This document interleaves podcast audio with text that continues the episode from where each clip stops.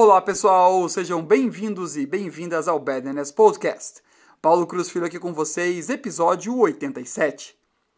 Eu tinha acabado de chegar à estação ferroviária em Vadodara, na Índia, e estava esperando meu trem chegar, pois tinha que viajar para Ahmedabad, em Gurujat, para um compromisso familiar. Quando perguntei na central de informações, eles me disseram que o trem só chegaria às 21 horas, o que significou que eu teria que esperar por mais de uma hora. Por isso, tentei passar o meu tempo andando pela estação. Por ser uma estação pequena, havia muito poucos passageiros. Vi um grupo de meninos brincando com pedras. Os meninos estavam todos vestidos com roupas sujas e rasgadas. Mas ainda assim, eles estavam muito felizes com as pedras estavam se divertindo bastante. De repente, eu tive uma vontade de beber um chá quente, porque era uma noite fria, mas não consegui encontrar nenhum vendedor de chá na estação.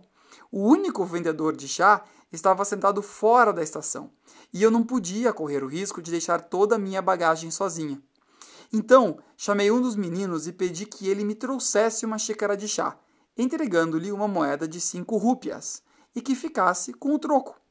Ele concordou e foi me trazer o chá. O tempo passou e cerca de meia hora depois ouvi o anúncio que dizia que o meu trem chegaria em alguns minutos.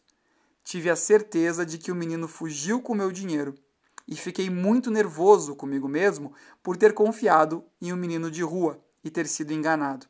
Levantei-me, peguei minha bagagem e fui para o trem. Eu estava quase entrando no vagão quando ouvi uma voz que dizia: Babuji apikchai, que significa Senhor, seu chá. Surpreso com a voz, olhei para trás e vi o menino com o chá. Curioso, perguntei: por que você demorou tanto? O menino me disse que tinha perdido a moeda de cinco rúpias e então teve que limpar os talheres do vendedor de chá para poder me trazer uma xícara de chá. Essa história real aconteceu com Ravi Hassadia, que mora na Índia, e nos traz uma importante reflexão sobre nosso comportamento, o quanto não assumimos a intenção positiva das pessoas.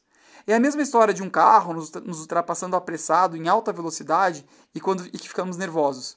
Mas e se ele estiver levando alguém para o hospital ou atrasado para um compromisso importante? Vivemos grande parte do nosso dia imersos nas histórias e conjunturas da nossa mente, julgando fatos e pessoas sem saber dos detalhes. Como é muito difícil bloquear esse comportamento, que tal se, ao invés de termos o reflexo de imaginarmos razões negativas e grosseiras, adotemos uma perspectiva positiva enquanto aguardamos o desfecho dos acontecimentos.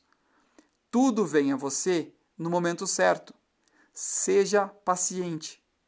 Isso vai fazer com que sentimentos positivos inundem a sua mente e o seu corpo, gerando bem-estar, disposição e energia para enfrentar os nossos problemas reais e assim evoluir. Fica o convite. Boa positividade. E continuamos interagindo no Instagram, Paulo Cruz Filho. Que todos e todas vocês tenham um excelente dia e até amanhã.